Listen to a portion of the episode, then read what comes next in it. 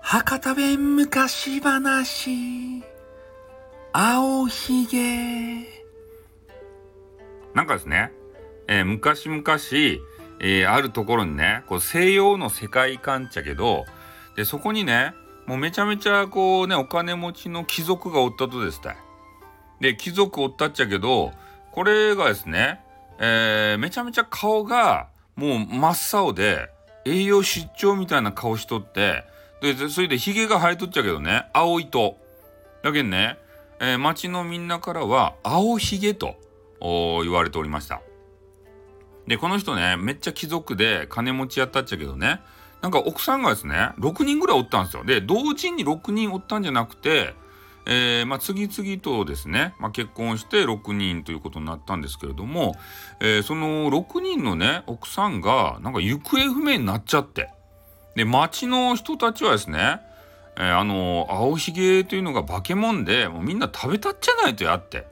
いう話をしよってこの青ひげさんっていうのはめちゃめちゃね恐れられとったと。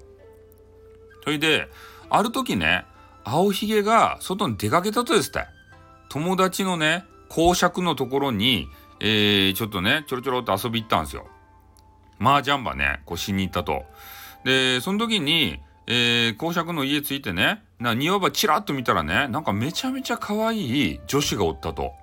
でその女子は公爵の娘でソフィーっていうね、えー、娘さんやったんですよ。で青ひげはですねまあそろそろこの7人目のねえー、奥さんが欲しいということになりましてでその公爵に話をしてねちょっとソフィーバーあの嫁にくれんかねっていう話をしたんですよ。でその公爵もねああもうこんなあの貴族の人と結婚あのできることはなかなか、えー、な中ことやけんもう結婚ばさせんばいかんって言ってねソフィーとちょっと、えー、その貴族の青ひげをね、えー、あの合わせてでちょろちょろっとこうデートばさせたとですたそしたらソフィーがですねもう続婚になってしもうてで青ひげさんは、まあ、顔ちょっと青白くてまあひげも変な青やったっちゃけどね、めちゃめちゃ面白くてでさらにねめっちゃ金持ちやけんよかもんばいっぱい食べさせてくれるわけですよ。ね、海ツバメのあの変な巣とかね、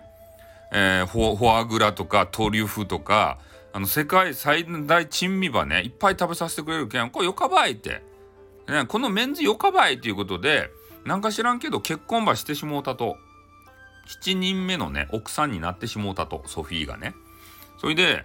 えー、まあ青ひげとねま青ひげもなかなかこうねコメディのセンスがある、えー、おじさんでえー、吉本新喜劇あるじゃないですか。あそこにね、一時期おったということでございましてね。で、お笑いのセンスがあったんですよ。で、2ヶ月ぐらいめちゃめちゃね、えー、青ひげと楽しい時を過ごしました。で、青ひげもね、えー、貴族やけん、いろんなとこ行って、こうね、話をしたりとか、マネマネーをね、こう稼いでこんといかんというわけでありまして、まあ、ちょっと出かけてくる場合という話になったんですよ。それで、ソフィーは読んでね、えー、ちょっと泊まりがけで出かけてきますよと。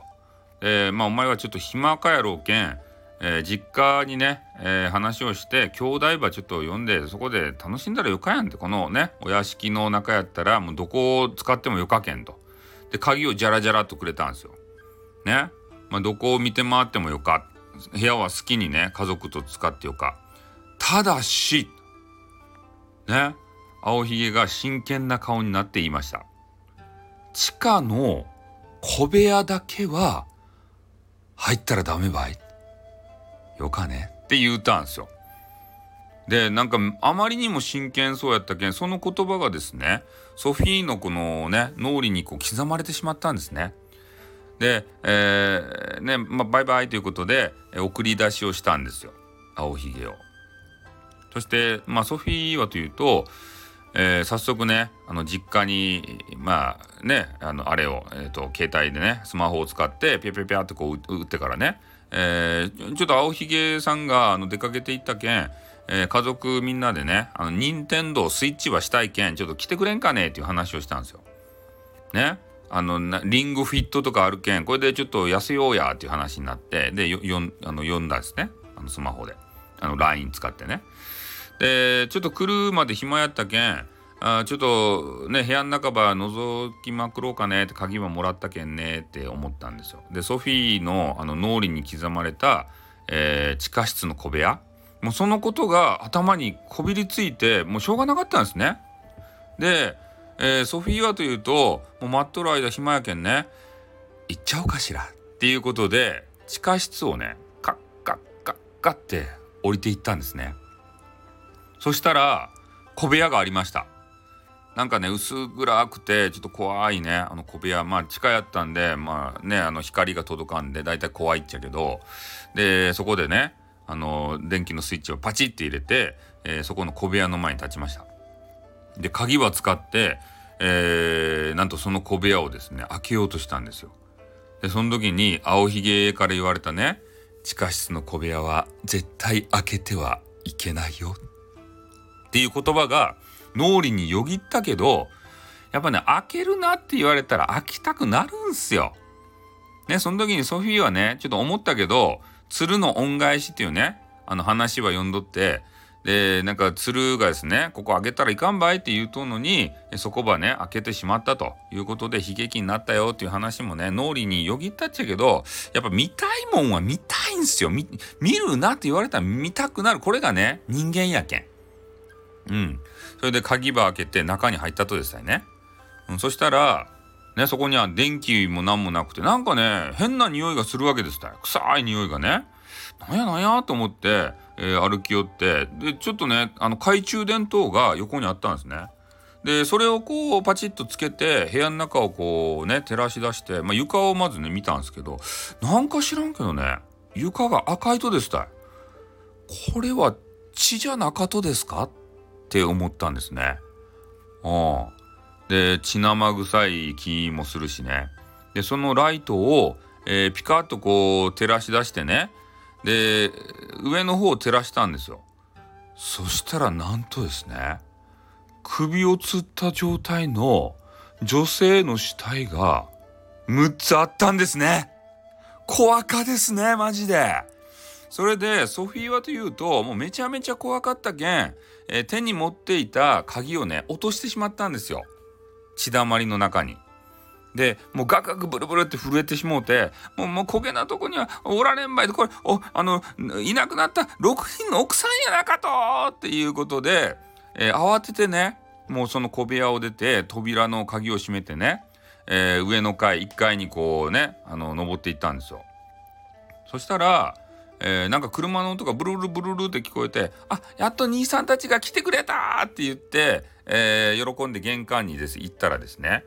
なんと玄関から入ってきたのは青ひげやったんですね。お青ひげが泊まりがけで、えー、出かけるって言いよったばってなんか知らんけどね抜き打ちみたいにねちょうどいいタイミングで来たんですよ。それでえー、ソフィーに言いました。ね、手に鍵ば持っとったけん、ソフィーって、何場しよったとや、部屋ば見て回りよったとや、どこの部屋に行ったとや？って言ったんですよ。そしたらソフィーは、いや、あのー、普通に1階とか2階とかでもうね、上の空ですたい。ね、いいちょっとその辺をって言ったら、嘘を言うなと。その血の跡は何や？鍵に血がついとるやなかかって言ったんですよ。そしたらソフィーはね「ヒー!」って言ってね床にひれ伏したんですよ。すいませんすいません何も見とりませんってこう言ったんですよね。うん、そしたら青ひげはねあの小部屋に入ったとばいね。お前は全てば見たとばいねって言ったんですよ。いや何も見とりませんってこう言ったんですけどもう全然言うこと聞いてくれんでねお前も見たねと。ね、お前にも死んでもらわんといかんねって言ったんですよ青ひげが。それで「もう地下室に来なさい!」って言ってで地下室にねソフィーバ連れて行って「あいやいや私殺さないで!」ってこう言ったんですけどもう手羽掴んでねで地下室連れて行ったんですよ。それでねもうこの7人目にお前ば加えんといかんと。ねお前ば切らんといかん話をしてで早速切るばいって言って首根っこを捕まえて、えー、手に持った剣でね首をはねようとしていたんですよ。えー、そういうところで、えー、ソフィーはですね「ちょっと待ってください青ひげさん」ってね5分だけ待ってくださいお祈り場させてくださいって言ったんですよね。そしたら、えー、青ひげもねもうしゃんなかねじゃあ5分だけばい5分だけお祈りしてねそれでお祈り終わったらねお前もう殺すばいっていう話をしたんですよ。そしてソフィーもねあの時間稼ぎのためにお祈りを始めたんですね。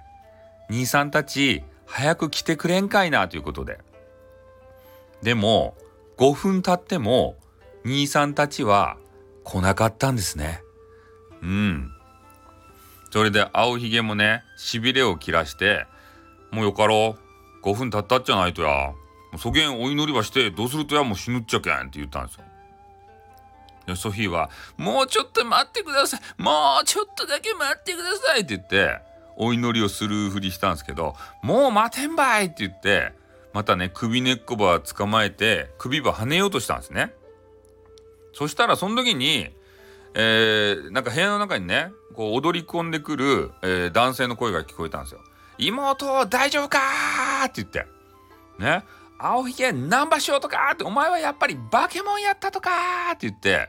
兄さんが2人乗り込んできてでその青ひげにですね剣で切りかかってカンカンカンカンってそこでねあの剣撃が始まったんですよ。うん、それで、えー、もうソフィーはというとねもうそのままあの床に倒れ込んだんですけどもうとにかくね2対1で、まあ、劣勢になっちゃって青ひげはというとですね兄さんたちに、えー、見事に切り殺されたんですね。で、まあ、兄さんたちと出会って、えー、ソフィーが言うたことはですねいやー本当ね金持ちに、えー、目がくらんで、えー、本当軽率な言葉しましたばいと。もう今度からはこれに気をつけてもう軽率な行動は取らんごとしますばいって言って、えー、みんなでねその場を後にまあ、しましたと。で後日談としてはね青ひげが莫大な財産番持っとったやないですか。それは、え、一応正式な妻であるソフィーがですね全部受け継いでね大金持ちになっちゃったんですねソフィーが。やったばいってこうなったんですけど、まあ、それはまたねあの別の話でございまして、えー、青ひげのね話はこれで終わりでございます。おしまい。